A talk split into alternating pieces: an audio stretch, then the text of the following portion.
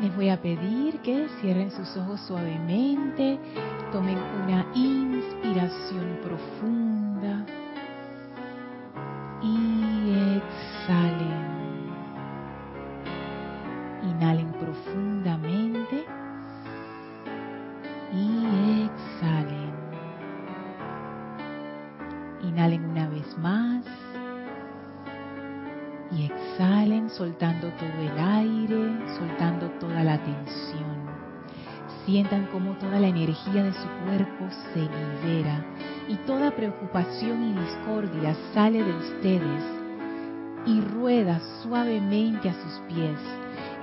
espera una magnífica llama blanca con radiación cristal y azul.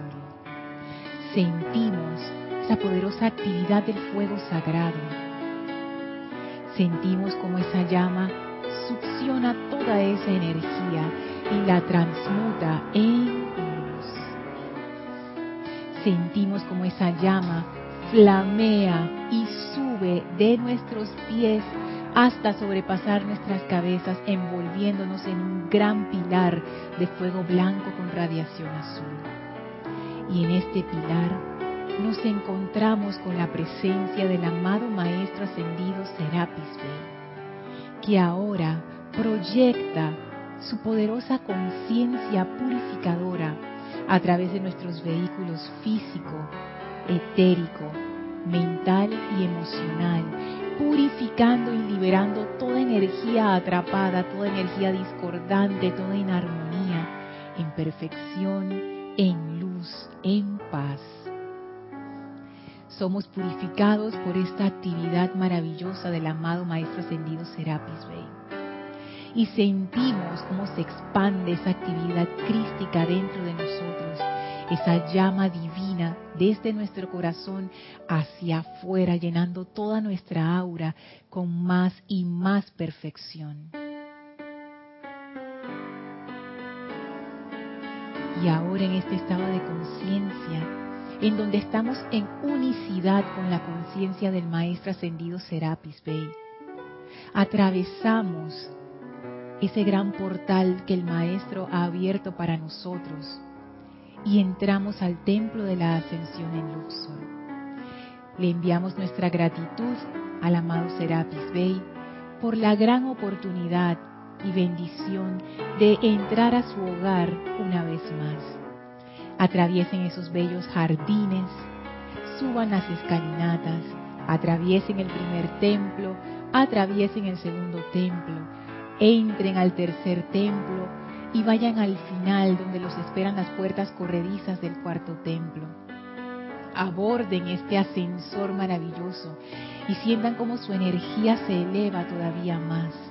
Y cuando las puertas se abren, estamos frente al quinto templo empujen esas grandes puertas que se abren suavemente y entren al templo circular con el brasero en medio en donde flamea la llama. Y a nuestro encuentro sale el amado Maestro ascendido Hilarión. Y hoy también lo acompaña el amado Maestro ascendido El Moria. Visualizamos y sentimos la doble actividad y radiación de estos maravillosos maestros, ese gran entusiasmo, esa gran fe, ese gran discernimiento, esa gran alegría y júbilo. Y somos rodeados por ambas auras, verde y azul, produciendo en nosotros una gran apertura de conciencia que nos va a permitir comprender esta enseñanza con nuestro intelecto y con nuestro corazón. Enviamos nuestro amor y gratitud a ambos maestros y quedamos en este estado de conciencia mientras dura la clase.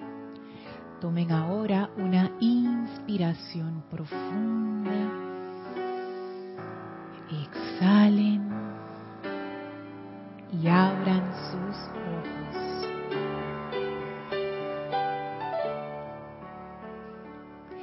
Bienvenidos sean todos a este espacio, maestros de la energía y vibración. Bienvenida Elma, bienvenida Isa y Gaby.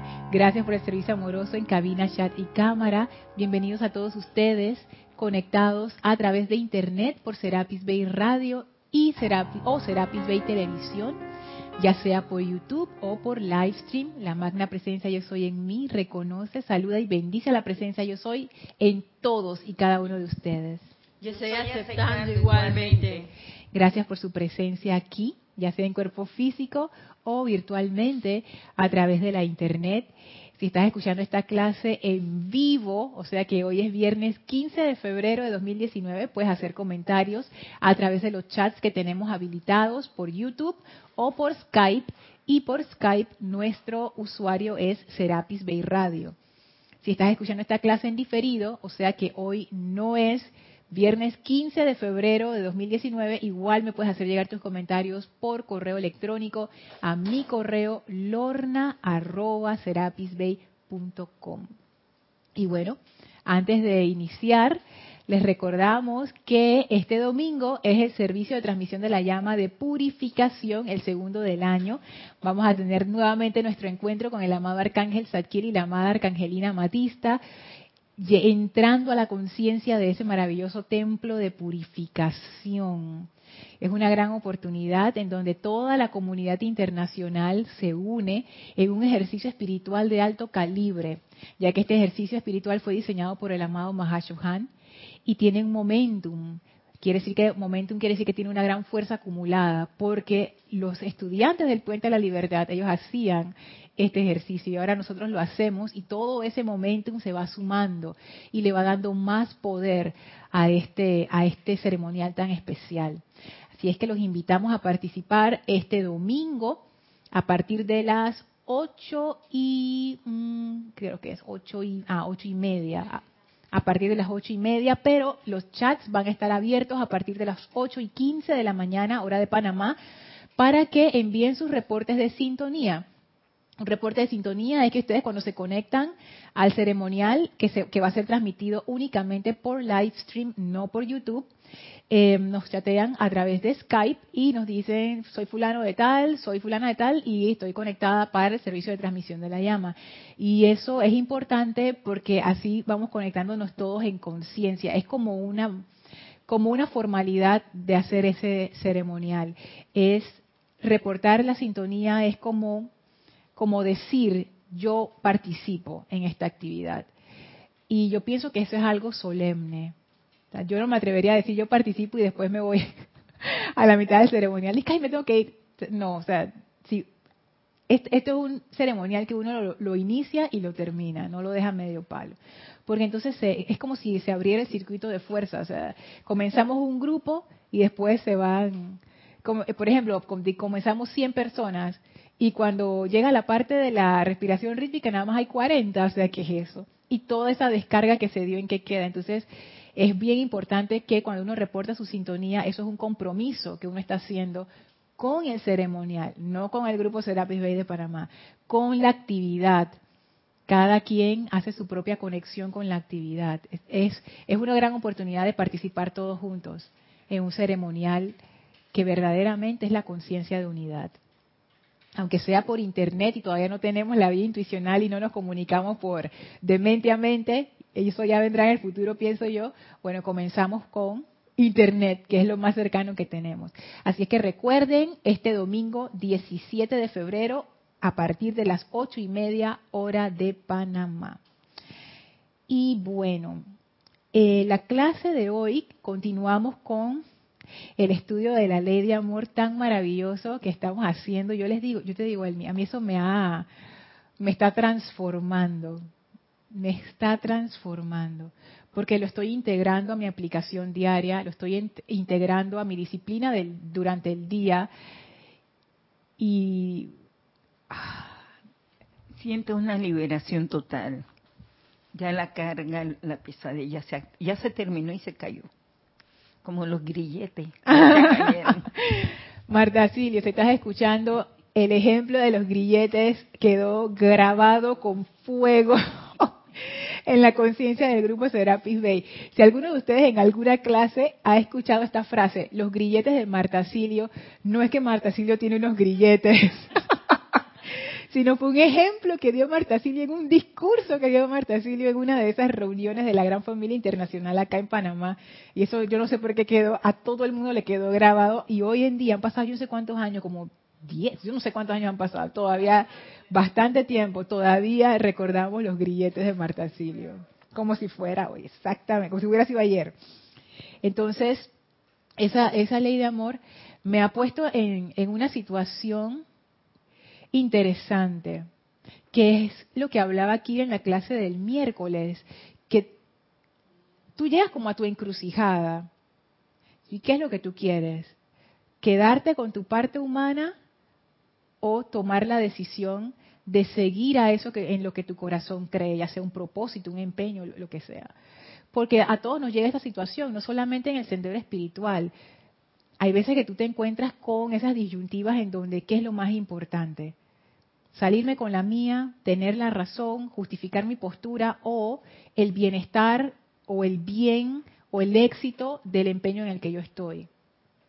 Y aunque uno pudiera decir muy intelectualmente, ay, pero la respuesta es clara, el bien del empeño, el bien de la situación, el éxito, yo les digo, lo que nosotros escogemos diariamente no refleja, no refleja eso.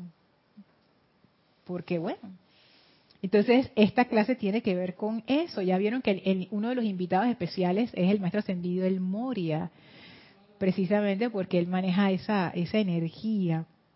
Les quiero leer lo que leímos la clase anterior para que sepan por dónde nos vamos a meter hoy. Y esto está en Misterios Develados en la página 40, bajo el subtítulo Ley de Amor.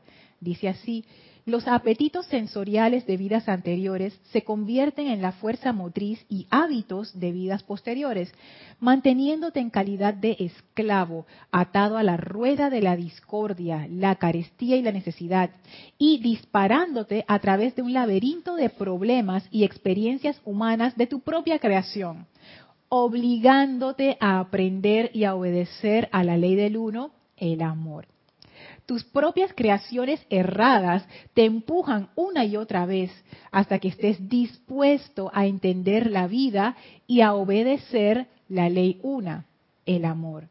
Te revuelves a través de vida tras vida, experimentando discordia tras discordia, hasta que aprendes a vivir la ley del amor. Esta es una actividad apremiante de la cual nadie se escapa. O sea, el hecho de que digan apremiante quiere decir que hay que hacerlo ya. O sea, no es algo que tú puedes dejar para después. Apremiante quiere decir el tiempo está sobre nosotros, hay que hacerlo rápido, hay que hacerlo ya. Entonces me llama la atención que, que aquí lo dice, es una actividad apremiante. O sea, no es algo que quisiéramos como estudiantes dejarlo de que, ay, yo después veo eso. Dice, dice aquí, no. Esta es una actividad apremiante de la cual nadie se escapa y continúa hasta que el ser externo pide la razón para su miseria y entiende que su liberación de la experiencia de sufrimiento solo puede darse a través de la obediencia a la ley del amor. Dicha obediencia comienza como una paz serena y amabilidad en los sentimientos, cuyo centro está en el corazón. Su contacto con el mundo externo tiene que venir a través del sentimiento interno. Y noten cuántas veces la palabra obedecer fue mencionada aquí. Eso fue lo que a mí me llamó la atención. Obedecer, obedecer, obedecer. Aprender a obedecer. Y la parte donde dice la liberación de la experiencia del sufrimiento todos queremos ser libres del sufrimiento. A nadie le gusta estar sufriendo. Eso es así. Entonces la, gran pregunta, ¿no? ¿Cómo me libero del sufrimiento? Bueno, dice, solo puede darse. Tú estás viendo la cuestión. Solo puede darse, Gaby. O sea, no hay otra forma. Como decía un poquito más arriba, nadie puede escapar de esto. Solo puede darse a través de la obediencia a la ley del amor la obediencia a la ley del amor. Nadie puede escapar de esto. Entonces, yo me puse a pensar en esto de la obediencia, porque la obediencia, por lo menos en mí, genera ese sentimiento como de, de resistencia. Ajá, obedecer, ajá, eso mismo, el gesto que hizo Gaby con la mano así, ta, ta, forzado, exacto, forzado. Y yo me imagino que es porque nosotros tenemos en nuestras memorias esos registros donde hemos tenido que obedecer en contra de nuestra voluntad. Por ejemplo, cuando uno es niño y te mandan a hacer algo que tú no quieres y te toca obedecer, o cuando uno es grande y tu superior en tu trabajo te manda a hacer algo que tú no quieres y hay que obedecer. Y según el diccionario, la obediencia es obedecer las órdenes de los superiores. ¿Y qué es obedecer? Cumplir con la voluntad de quien manda. ¿Cuál es la diferencia entre la voluntad y la obediencia? La voluntad es lo que tú quieres. Sí. Esa es tu voluntad. Y la obediencia sería, ponte que tú tienes tu nieto y entonces tú le dices a tu nietecito, oye, recoge tus juguetes. Tu ah. voluntad es que tiene que recoger los juguetes. La obediencia es que tu nieto te hace caso y va a ir a recoger los juguetes. Pero puede ser que tu nietecito diga, no, abuela, estoy jugando ahora mismo. Recoge los juguetes. Ay, ya, pues voy. Y así va a ser de mala gana. O puede ser un niño que le gusta recoger sus juguetes y va y los recoge de una vez y ya. Pero la obediencia entraña, según la definición del diccionario, que es alguien que te da una instrucción y tú la sigues.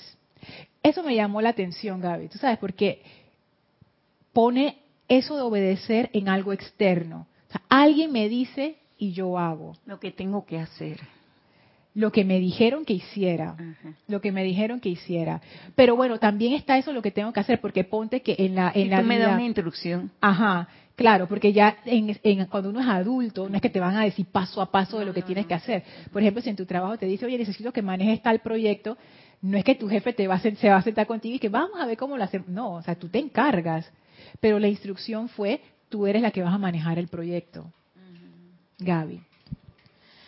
Tú sabes que la obediencia siempre va de la mano con la iluminación, porque hay muchos tipos de obediencia, ¿no? Eh, sobre todo a mis, mi sobrina, yo pongo el, ejemplo porque yo las crié y las lidié por mucho tiempo. Eh, le digo, ahora que ella está cogiendo bus y eso porque ya salió de la escuela, entonces ella tiene que ir a la universidad, no, aunque no le hagas caso a nadie, aunque el muchacho esté precioso, no le hagas caso a nadie. Concéntrate en ir a tu casa y regresar.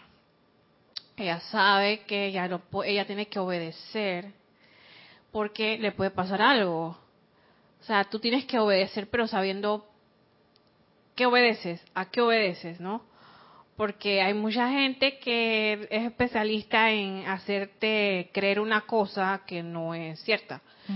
Entonces, en este caso, eh, los maestros ascendidos, obviamente, uno tiene la certeza de que lo que ellos te dicen es porque es así. Vamos a ver esa parte, Gaby. Entonces, a mí se me ocurre que en este, en este, en este aprendizaje, en esta escuela, que da de tantas materias, Dios mío, a la vez, a la vez, a la vez. No te ponen disque un pensum, disque de esta, esta, no, a la vez. La obediencia es una de las materias a, aprender, porque a, nadie le gusta estar obedeciendo mucho. la rebeldía, la rebeldía es la que manda, porque uno cree que uno está haciendo lo mejor. Pero entonces cuando viene alguien te dice, no, por aquí no era, era por acá, y uno se ilumina que tú sabes que tenía razón, me tengo que bajar de esa rebeldía, de ese ego y aceptar lo que es la verdad, porque la, la obediencia va muy ligada a la verdad también. Fíjate que puedes, esa puede ser una opción, que tú te bajes del pedestal ese donde te habías montado con tanta felicidad y tomes la decisión correcta, pero también puede ser que no te da la gana de bajarte, pues. Sí, tenía razón, pero no, no, no me da la gana. Sí, Elma. Una pregunta, Lorna, entonces la obediencia ciega, ¿cómo se puede ver en el enfoque a la forma como tú lo estás presentando? Es lo que decía Gaby, la obediencia iluminada, como que tú comprendes por qué, o sea, por qué lo estás haciendo y también lo estás haciendo voluntariamente. Por ejemplo, vamos a decir que tu médico te dice, Elma, no comas más de esta cuestión, porque eso te está subiendo, ejemplo, los niveles de colesterol en la sangre. Obediencia iluminada es que tú dices, sí, espérate, investigas, ah, mira, sí, es correcto. Ok. Y tú lo haces porque, porque tú quieres mantener la salud de tu cuerpo. Entonces tú dices, tiene razón, voy a hacer algo al respecto, voy a obedecer esa, ese lineamiento, no voy a comer más de eso para no subir el colesterol. Pero entonces a la vez investigue, investigué para saber si realmente es, correcto o no. Entonces ahí es donde se ve parte iluminada y, obediencia ciega, porque si lo hago al pie de la letra de él, no sé qué rumbo puedo tomar. Ponte que lo estás haciendo porque el doctor te dijo, pero no sabes por qué. O sea, no, lo estás haciendo porque te dijeron. Eso es difícil de sostener. Mm. Una cuestión que tiene la obediencia ciega es que ponte que tú ciegamente estás siguiendo a alguien, pasa algo con ese alguien y ahora ciegamente estás siguiendo otra cosa, porque no tiene anclaje, no tiene anclaje, es simplemente tú estás siguiendo lo que alguien te dijo. La obediencia iluminada tiene un componente también de que tú lo estás haciendo porque lo quieres hacer. Porque a veces ocurre, me, pasó cuando estaba en, uno de los trabajos donde estuve, en donde mi jefe en, algún momento me dijo, mira, necesito que hagas esto. Ahora mismo yo no te puedo explicar por qué, pero necesito que lo hagas. Y como yo tenía confianza en ella, no era nada ilegal, ¿ok? para que me quede claro pero era, era una cuestión que yo me quedé así como, pero vamos a hacerlo de esta manera. Entonces ella me dijo, confía en mí, ahora mismo no te puedo explicar, pero vamos a hacerlo de esa manera. Ok. Y ahí yo no sabía por qué lo estábamos haciendo de esa manera, pero yo sí confiaba en ella. Y entonces yo digo, bueno, si tú me dices lo hacemos así, vamos a hacerlo así. Pero ahí hay obediencia iluminada, porque yo lo estoy haciendo, ya yo sé por qué lo estoy haciendo. Porque hay una, porque ella me lo dijo, hay una situación, tenemos un lazo de confianza, o sea, no es eh, Elma, ve y mata a esa gente, y tú vas y matas a la gente. Y después te juzgan. ¿Y por qué tú la mataste? Porque me dijeron que las matara. Eso pasó en, en, la Segunda Guerra Mundial y ya quitaron esa, esa justificación de seguir órdenes. Que, o sea, que tú hagas ese tipo de crímenes nada más porque alguien te dijo, eso ya no es, o sea, ya no te salva de, de la condena, por lo menos a nivel legal. Pues tú pudieras decir, no, pero yo estaba siguiendo órdenes. Como a veces pasa en los gobiernos, donde jefes que no tienen muy buena intención le dicen a sus empleados, oye, firma eso. Ellos no lo firman, ponen a los subalternos a firmar. Se acabó el gobierno y cuando empiezan a investigar quiénes quedan presos, los que firmaron, los subalternos. ¿Y, por qué quedan presos? Porque no pueden decidir que no, pero es que yo estaba siguiendo órdenes de mi jefe. Lo primero que te van a decir es dónde, dónde están esas órdenes, dónde está el correo, dónde está el documento. No hay. No, lo siento. Entonces ese tipo de cosas uno tiene que, discernir, ¿no? Eso mismo iba a decir. Exacto, tienes que tener tu discernimiento encendido toda la distancia, toda la distancia. Entonces, este tema de la obediencia, el punto que quería tocar, bueno, ya hemos tocado varios puntos importantes, pero quiero enfatizar en el tema de que la obediencia generalmente, por lo menos en mí, eh, saca como, como produce como una resistencia y una rebelión. Y en esta obediencia, lo que los maestros ascendidos presentan como obediencia realmente, no hay obligación. Yo lo que percibo es que cuando hablamos de obediencia nosotros entendemos una cosa, pero los maestros están hablando de otra cosa. La forma en que nosotros lo vemos es desde el punto de vista de la conciencia externa que sabe de obligación, de resistencia, de rebelión, de que tú no me vas a decir, que hacer, que no sé qué. O tú no me mandas. O tú no me mandas. Pero los maestros ascendidos cuando presentan la obediencia, ellos la están presentando como desde este otro ángulo, que, es un ángulo constructivo. ¿Tú quieres decir algo, Isa? Es que pensando de pronto en ese ángulo que mencionas como constructivo, yo creo que ahí tiene que haber un gran grado de madurez y de aceptación a lo que uno realmente es. O sea, tú tienes, está clarito que todos tus, tus cuatro vehículos son la presencia yo soy, tu centro corazón es la directriz, mencionando el centro corazón como la presencia yo soy, es que sea la guía de tus cuatro vehículos, ahí no te cabe duda, porque si no, entonces ahí hay un, desbalance. Para que se pueda dar eso, tiene que ser a través del amor. Y la única manera de que tú puedas sostener ese amor y manifestar a un 100% esa obediencia, que ya no lo verías como obediencia, sino como, no sé, una manifestación de amor, porque eres es una expansión de ti mismo, viéndote como esa presencia yo soy. Entonces es algo como que mi mente lo ve muy allá, eh, pero no, en algún momento creo que lo comprenderemos, o al menos yo lo comprenderé. Apenas dijiste madurez, me acordé de, de Emilio Narciso cuando estuvo por acá, que estábamos hablando del tema del sacrificio, y Emilio comentó que él consideraba que el sacrificio requería madurez, por todo lo que hablamos en ese momento. Y cuando volviste a mencionar madurez, yo pienso que esa es la palabra clave, es la palabra clave, madurez. Y, y pero lo vemos en, los ejemplos diarios. Cuando yo estaba niña y adolescente, la cara de Elma cómo se rió. no había madurez. No había madurez, que va, que va a haber madurez. Yo quería hacer lo que me daba la gana. Entonces, esa, esa obediencia era obediencia ciega, cuando no me quedaba más remedio y, a regañadientes. Pero ya cuando uno se vuelve adulto, por ejemplo, con el ejemplo que dimos de, las instrucciones del médico, oye, tienes que hacer ejercicio, mira que si no eso se va a complicar, ta, ta, ta. O sea, con todo eso, cuando un médico te lo dice y tú lo lees y lo investigas y tú dices, nada, moronongo primero, y sigues con la misma vida hasta que algo te pasa, porque te van a llevar tu atención a eso, hasta que tú digas, que sabes que de verdad yo creo que sí tenías razón. Voy a experimentar de esta manera, como me dijo el doctor, y cuando lo experimentas y ves los cambios, entonces, ah, ya sí tenía razón. Es que lo que tú dices, Isa, es aquí, es lo, es lo que dice aquí el maestro en Misterios de ¿Qué es realmente nuestra trayectoria? Eh, la carestía y la necesidad, disparándote a través de un laberinto de problemas y experiencias humanas de tu propia creación. O sea, cuando uno no, quiere hacerle caso a nadie, uno va de su cuenta.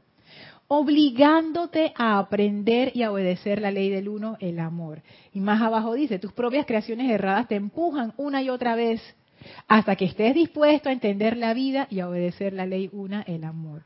Más abajo dice, esta es una actividad apremiante de la cual nadie se escapa y continúa hasta que el ser externo pide la razón para su, miseria. O sea, cuando uno cae en el piso, uno dice, ¿por qué me pasó esto?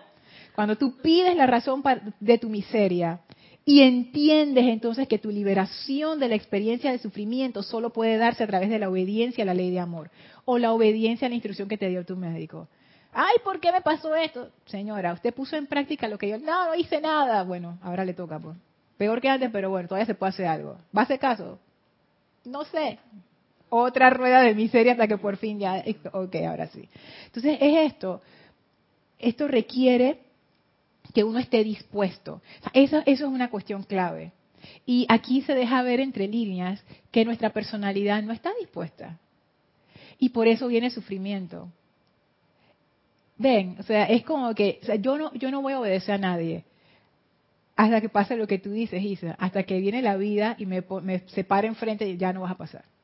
Entonces ahí sí, pues. Pero ahí, ¿qué tanta obediencia realmente hay? Lo estoy haciendo porque no tengo más remedio. Probablemente sí, porque apenas supere eso, vuelvo de nuevo. Sí, entonces ven, o sea, es, es, es, lo que tú decías, Isa, también, madurez, madurez, porque yo estoy haciendo esto. Tenemos dos comentarios. A ver. Eh, ambos desde La Plata, Argentina. Ajá. Matías Adrián Sosa comenta. Hola Lorna, Dios te bendice. Bendiciones. Dios te bendice, Matías. Entiendo que la obediencia iluminada se da por comprensión, amor y mediante el amor, respeto y humildad.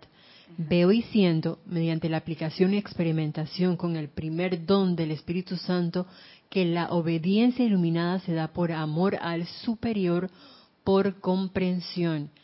Ahí entonces se da la obediencia sin resistencia. Ahora comprendo con las palabras del maestro que la obediencia es ordenadora, ordena a la corriente de vida de nuevo al uno. Oh, Matías, ahora tú vas a ver las selecciones del amado Serapis Bey donde esa relación entre el orden y la obediencia se da. Sí. Seguimos con dos comentarios. Ajá. Dice Este Banderito desde La Plata, Argentina. Bendiciones para todos. Bendiciones. Hola Lorna. Hola Este. Nos dice el maestro ascendido El Moria. Tiene derecho a comandar quien ha aprendido a obedecer veo que es imperativo comprender la necesidad de rendición porque la voluntad a la cual necesitamos obedecer es nuestra propia voluntad olvidada y de no hacerlo perdemos la maravillosa experiencia de acceder al poder divino, ya que la energía es del hombre para comandarla y se convierte en un poder mediante su uso. ¿Sabes? Este, que ese comentario es, es muy interesante porque y también lo vamos a ver en una de las selecciones. El hecho de aprender a obedecer en sí es importante. Yo me preguntaba, por ejemplo, ¿por qué los maestros no hablaron mejor de disciplina? Porque la disciplina está muy cerca de la obediencia. O sea, yo tengo mi propia disciplina, por ejemplo, en el, ejemplo médico de, no comer tal o cual cosa. Vamos a hacer un ejemplo. ¿Por qué no usaron la palabra disciplina en vez de la palabra obedecer? Y los mismos maestros en sus discursos dicen, sabemos que esa palabra obediencia trae rebelión, pero ¿por qué la usan? Algo que mencionaste, este, acerca de que esa voluntad en realidad es nuestra propia voluntad, es la voluntad de la presencia de Dios que todos somos y que solamente quiere el bien para nosotros. Entonces yo me preguntaba, bueno, si seguir mi corazón es, es esa obediencia, ¿por qué los maestros no lo llamaron de otra manera? ¿Por qué usaron la palabra obediencia? ¿Por qué hacen esa distinción? Porque como vimos en la definición del diccionario de la Real Academia Española, obediencia entraña que tú estás siguiendo las instrucciones de un superior. Ven la cuestión, o sea, si yo, estoy siguiendo las instrucciones de un superior, que es la presencia, vamos a decir, pero en realidad la presencia y yo somos uno, desde mi conciencia separada no se ve así, pero cuando ya estemos todos en la unicidad sí se va a ver así. Entonces, ¿por qué hablar de obediencia? ¿Por qué no hablar de utilizar otro término? ¿Por qué es importante que se dé ese aspecto de obediencia en donde hay un superior y tú que no eres el superior que sigue las instrucciones? eso a mí me llamó la atención.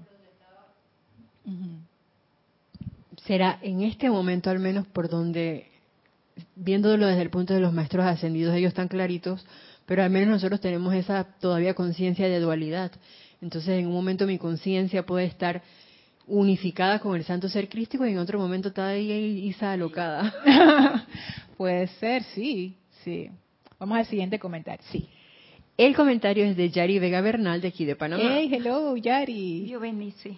Abrazos ilimitadas, bendiciones para todos. Bendiciones. Yari. Dice, obedecer es saber escuchar, según su raíz etimológica, no es hacer caso a la fuerza, es discernir para tener la libertad de escoger lo que debemos hacer para seguir la instrucción. Según lo que dice esto que encontré, hay desobediencia porque no podemos seguir la instrucción porque no la entendemos. Obedecer es escuchar la voz del corazón en la llama triple de verdad eterna. Esta ley de amor y todas las leyes del yo soy. Gracias, Yari. De verdad que ese componente de rayo dorado, comprensión, discernimiento, es un ingrediente fundamental de la obediencia. O sea, no engañarnos de que, ah, la obediencia es rayo azul y entonces ya eso es todo. Lo... No, no, no. De que lo único que necesito es la voluntad para, para ser obediente. No. Esta obediencia de la cual hablan los maestros ascendidos no es algo que uno hace obligado. O sea, no, no tiene ese componente de obligación, para nada. Yo les quiero leer varias selecciones Obviamente, ya son las seis y cinco pasadas, entonces de repente no nos alcanzamos a leer la mitad de una, no sé. Pero quiero leer primero una que se llama En Dios confiamos, que eso está en el diario del Puente de la Libertad de Serapis Bay, en el capítulo 34, página 145.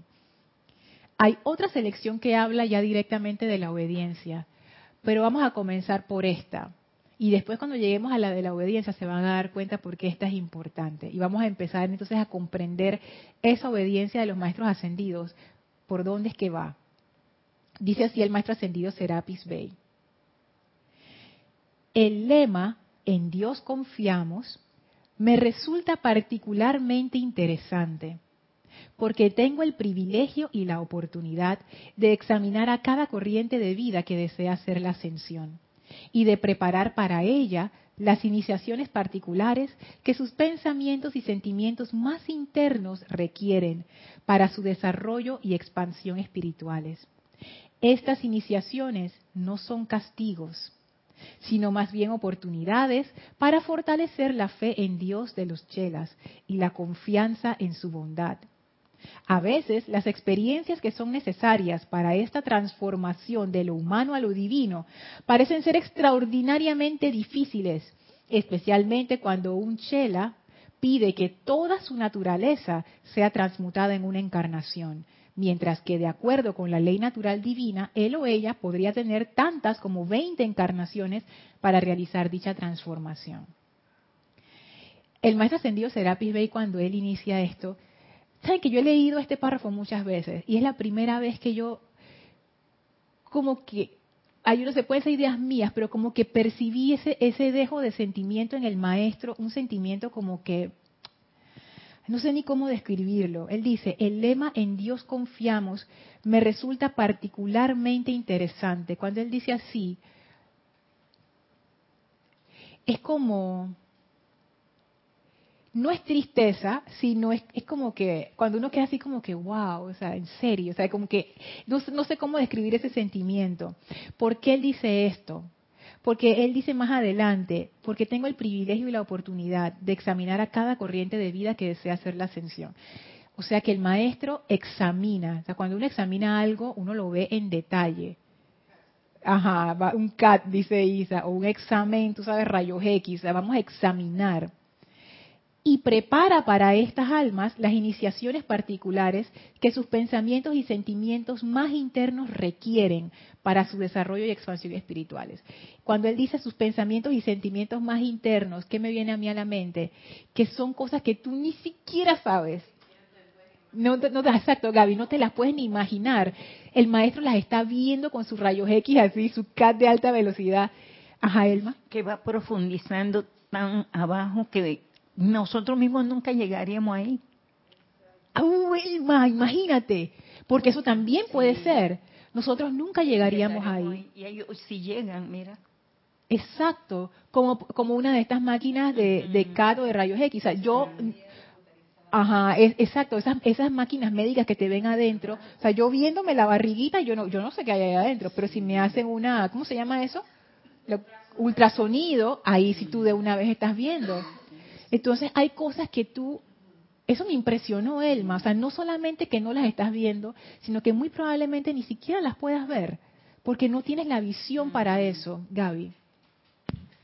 Se me ocurre también de que cosas que tú en muy adentro sabes que las tienes, pero que no, no admites. Esa es otra también. Esa es otra. O sea, que tú bien sabes que las tienes, pero no, no admites y estás en negación, no, eso no, yo, yo jamás, nunca. Y tú sabes que sí está. Eso pasa.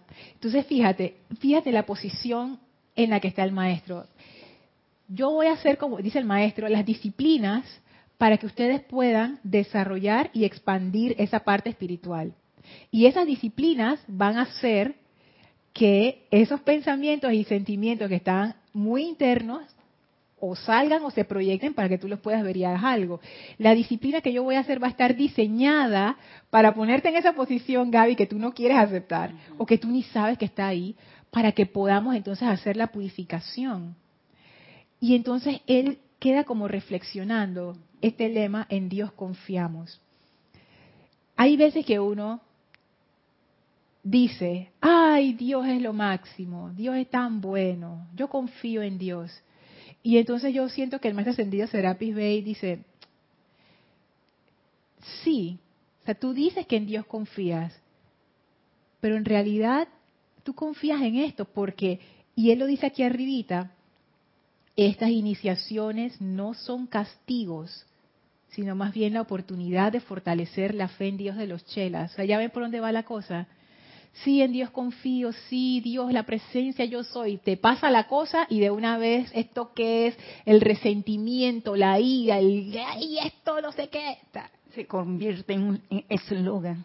Exacto, es un eslogan. Sí, es un eslogan. Y no lo sostiene. No, y puede ser y puede ser, porque eso es, eso es algo que puede pasar, pero puede ser que yo realmente siento esa confianza en Dios. Puede ser que yo realmente he llegado a un punto en mi vida en donde yo digo, tú sabes qué, ley de amor, Dios quiere lo mejor para mí, me abro esa fuerza, yo confío en eso y págata, me pasa una cosa que yo siento que, como dice el maestro aquí, a veces estas experiencias, no, él dice más arriba, a veces él dice que estas experiencias son necesarias para transformar de lo pasa, perdón, a veces las experiencias que son necesarias para esta transformación de lo humano a lo divino parecen ser extraordinariamente difíciles.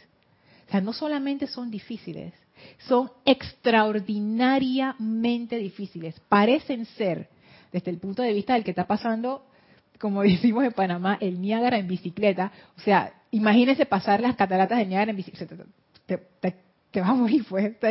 Tú sientes que esto es el fin, no voy a poder salir de aquí. Puede ser que yo tenga esa confianza, pero me pasa esa situación y entonces yo empiezo a sentir la duda. La, exacto, de una vez. Entonces, yo siento que el maestro le da como yo, esto lo que voy a decir es, mi percepción humana, por favor. O sea, el maestro no tiene estos sentimientos, pero mi percepción humana cuando yo leí esto fue como que, Ay. Tú decías que confiabas y ahora, cuando el día estaba bonito, estábamos todos bien. El día se puso oscuro y ahora de que... Ya no quieres saber nada. Exactamente. Esa fue la, sensación que me dio. Y que esa confianza requiere, es más profunda de lo que uno piensa. Porque para que eso realmente llegue a un punto en donde las experiencias externas no quiebren esa confianza, wow. eso requiere una profundización real con tu propia presencia. No puede ser algo que uno repite, un slogan. No puede ser algo que se desarrolla nada más cuando todo va, mm. entre comillas, bien. No. En el momento que más lo necesita y después no lo sostiene y lo deja perder. Y es que, exacto, es que esa es la cuestión. En el momento en que uno peor está, ese es el momento en que uno más necesita esta confianza. Porque esto es lo que va a abrir la puerta para que la cuestión se destranque. Pero uno lo que hace es lo contrario, te cierras. Porque lo interpretamos como un castigo y no como una oportunidad. Si alguno de ustedes está pensando en este momento, wow, eso, eso, wow, qué bueno que yo sí pienso que todo es una oportunidad y no un castigo pobre gente allá que a veces piensa que, le están pasando esos castigos y, tú sientes que no es contigo esto, yo te estoy diciendo, tú estás en un error. Nosotros estamos bien metidos en la personalidad. Y a veces uno tiene esa, vanagloria de la propia rectitud. De que yo, si yo lo tomo todo como una oportunidad, hasta el día en que te pasa algo que tú dices, esto no me puede estar pasando a mí. Se pierde el amor, Lorna, de tu fe, de tu fortaleza. Esto es, esto es algo delicado, porque esto no es un simulacro, esto no es de que vamos a jugar, no. El maestro aquí, él está hablando, y estas son iniciaciones que yo hago. O sea, tú vas a pasar por una prueba y tú vas a pensar y sentir que eso es extraordinariamente difícil. Y yo voy a hacer esa prueba para ti. Yo necesito que tú confíes en mí. Y tú dices, sí, maestro, yo confío en ti. Ahí va, pues te cierras, te desconectas y te vas. Y yo siento que el maestro queda como que... Porque él realmente nos ama y realmente nos quiere ayudar y realmente necesita hacer eso para que podamos expandir. Y el hecho de que el maestro sabe que eso tiene la probabilidad, la, la posibilidad de que él haga eso, él empuje un poquito y tú te salgas del camino y no regreses. Y el maestro sabe eso. Yo siento que ¿sabes? Tú sabes, ¿no? Lo tengo que hacer. Empujo, se sale del camino y ya no vuelve. Entonces, yo siento esa cosa, ¿no? Como que el maestro dice, el lema en Dios confiamos me resulta particularmente interesante. Es el maestro preguntando, bueno, ¿tú confías en mí, sí o no? Sí, maestro. ¿Cómo se mide esa confianza, Elma? Gaby. Eh, se dice un dicho de que no es lo mismo tenerla en la esquina que verla de frente. O sea, no es lo mismo decir, sí, maestro, como cuando nosotros venimos para acá. Yo esta sí la hago, no me voy a echar para atrás. Yo soy valiente, ya yo sé lo que tengo. Llegas aquí de cero bolero, y lo digo por mí, te haces papilla ante las iniciaciones, que son problemas que uno los ve como aquí en Panamá decimos muy peludos, que cómo yo salgo de esto. Ahí es cuando se miden, cuando se apartan los hombres de los niños. Y las mujeres y de, las, mujeres de las niñas. ¿Cómo ahora, maestro, dime cómo y tener la suficiente paciencia, armonía, cabeza tranquila para poder ver qué hacemos, ¿no? Porque como dice el maestro, yo le estoy tratando de, enseñar las cosas y hacerle las cosas como un poco más, um, mostrarle las cosas como, como a tal grado Ajá, es, que no lo, lo perturbe tanto que, que se le fundan los cables y no quiera saber más de mí. Exacto, son, son iniciaciones particulares para nuestro desarrollo y expansión. Eh, hay un comentario. Ajá. Dice Esteban Derito. Bueno, son dos. Ajá. Eh, Lorna, con respecto al porqué de la palabra obediencia, pienso que eso se debe a que somos el vehículo para la manifestación de la presencia en este plano.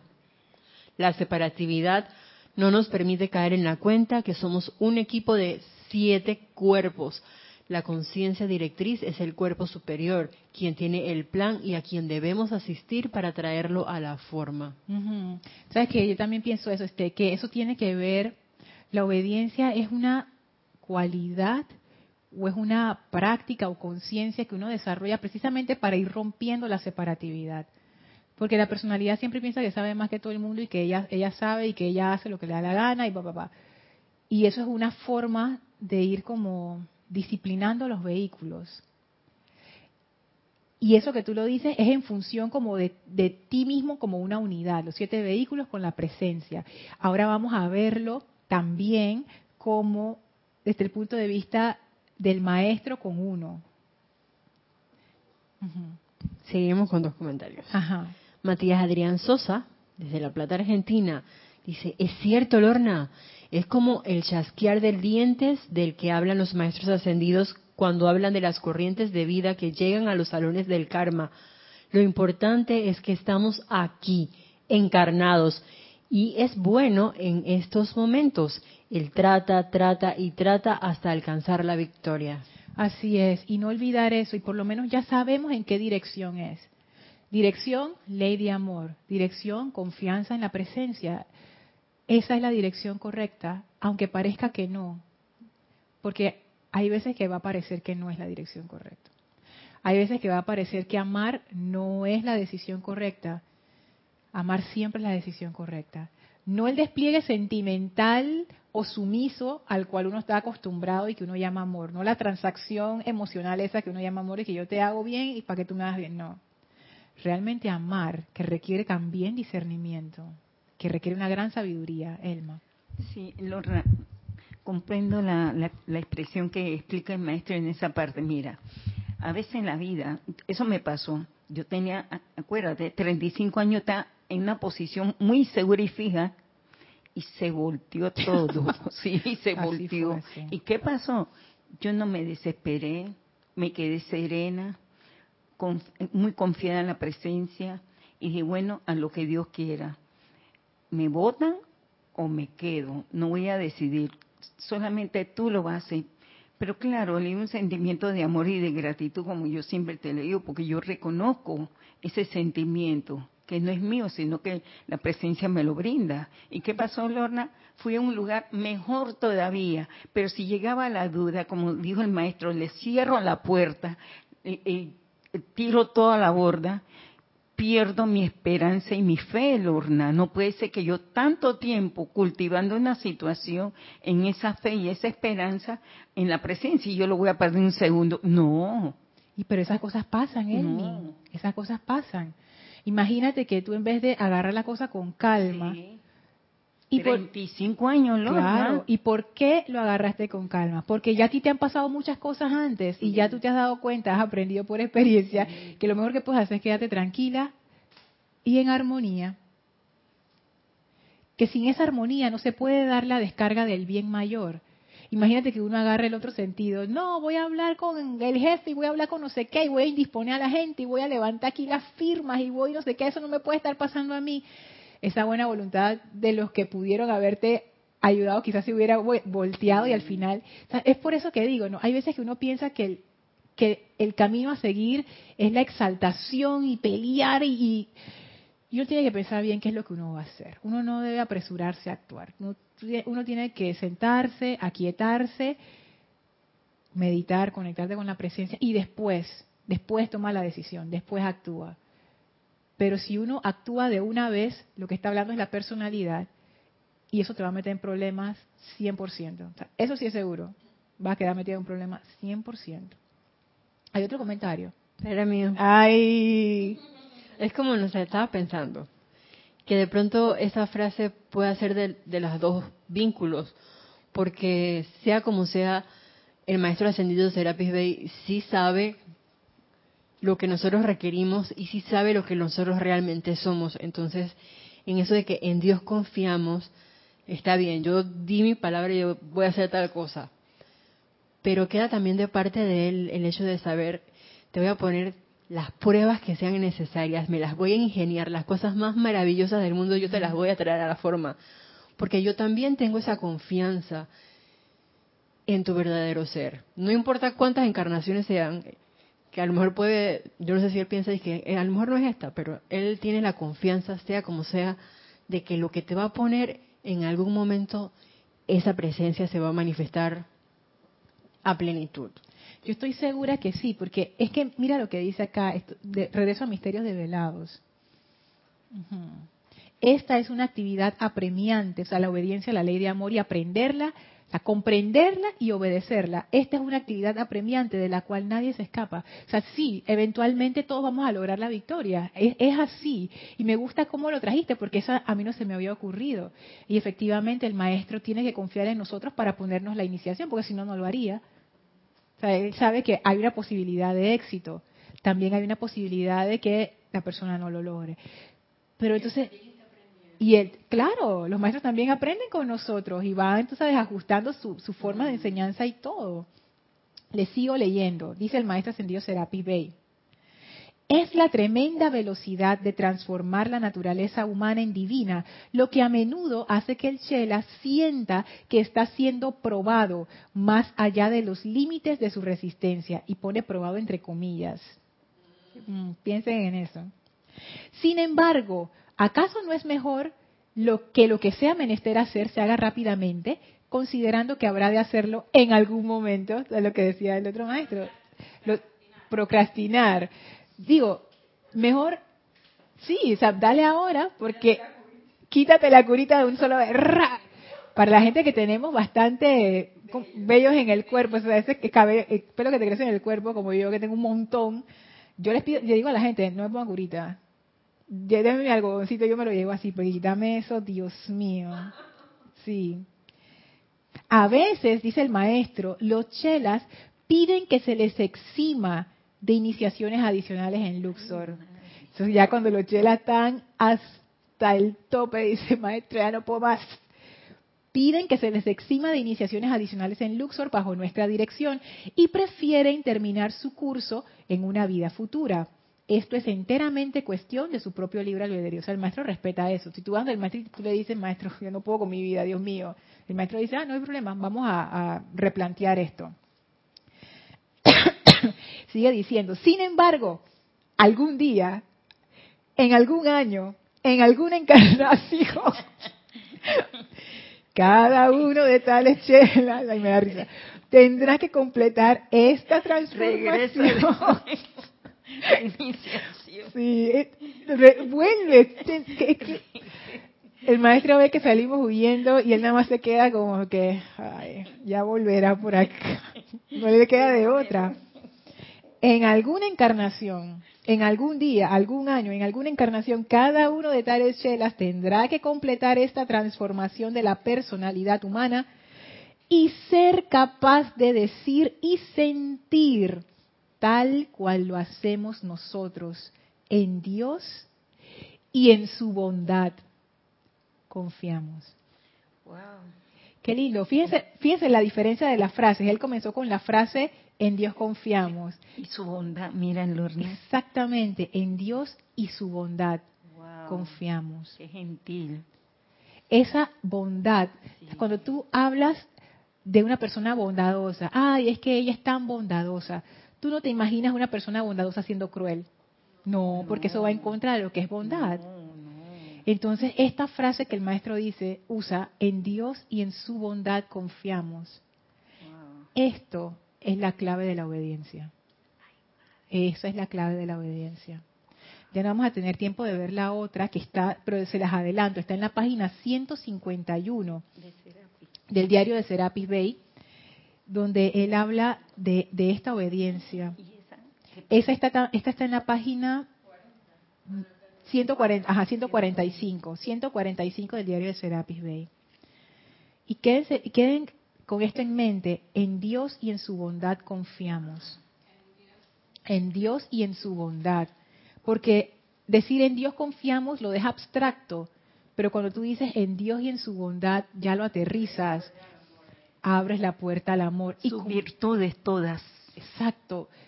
Alguien que es bondadoso contigo te ama y te quiere bien y, te, y está haciendo por ti lo que tú necesitas y lo que tú requieres para, para estar mejor.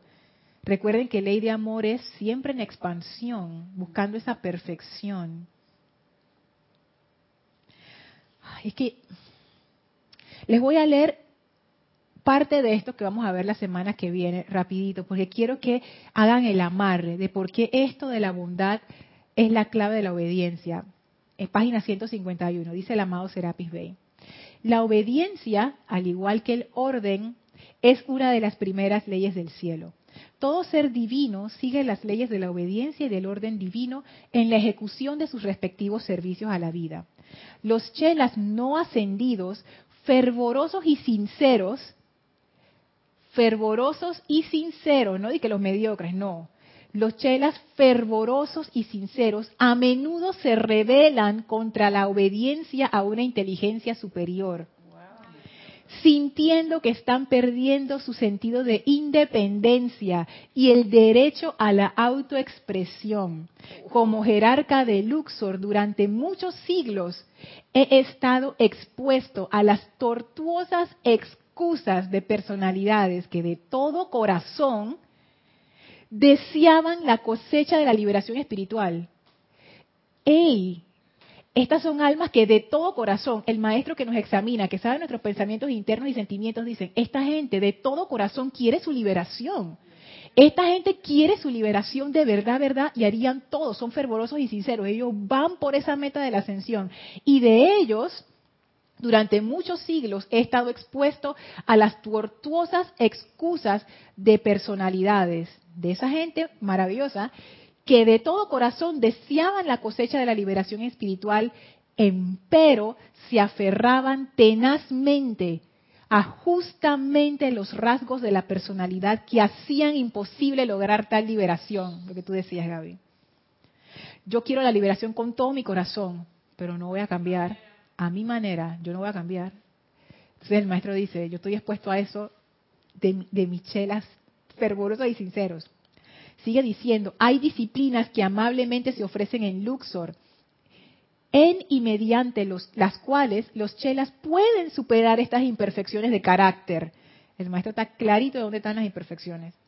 Y alcanzar una liberación espiritual perdurable. Sin embargo, son pocos los que están dispuestos dispuestos a aplicar la instrucción dada, ceñirse a las disciplinas establecidas y conocer la dicha que viene con la cooperación amorosa con su maestro, que siempre los conduce hacia Dios. Confiar en Dios y en su bondad, confiar en tu maestro. Si tú no confías en tu maestro, tú jamás, jamás, jamás vas a nunca.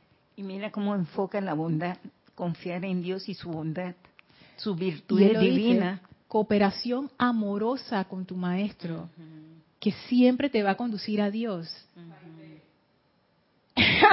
Dice Isa y que Pai Mei. Eso lo podemos explorar en la siguiente clase. Es un personaje de, de una película. Oye, confianza, cooperación amorosa. Esto da bastante para explorar. Y mira cómo se va hasta el final con uno, en esa confianza, esa seguridad. Pero es eso, ¿no? Yo deseo la liberación con todo mi corazón, pero ese, esa es la cuestión. Eso es lo que tranca la obediencia. Pero yo no voy a ta, ta, ta, ta. ¿Hay comentarios adicionales? No, ok, listo. Vamos a dejar la clase hasta aquí. Vamos a, despedirnos del maestro. Les voy a pedir que cierren sus ojos.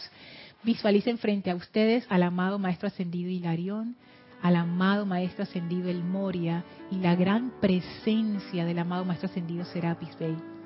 Y de estos maestros recibimos ahora ese don de la obediencia iluminada que nos capacita para comprender y desear obedecer, que nos da la gran confianza de sentirnos a salvo en las manos bondadosas de la presencia.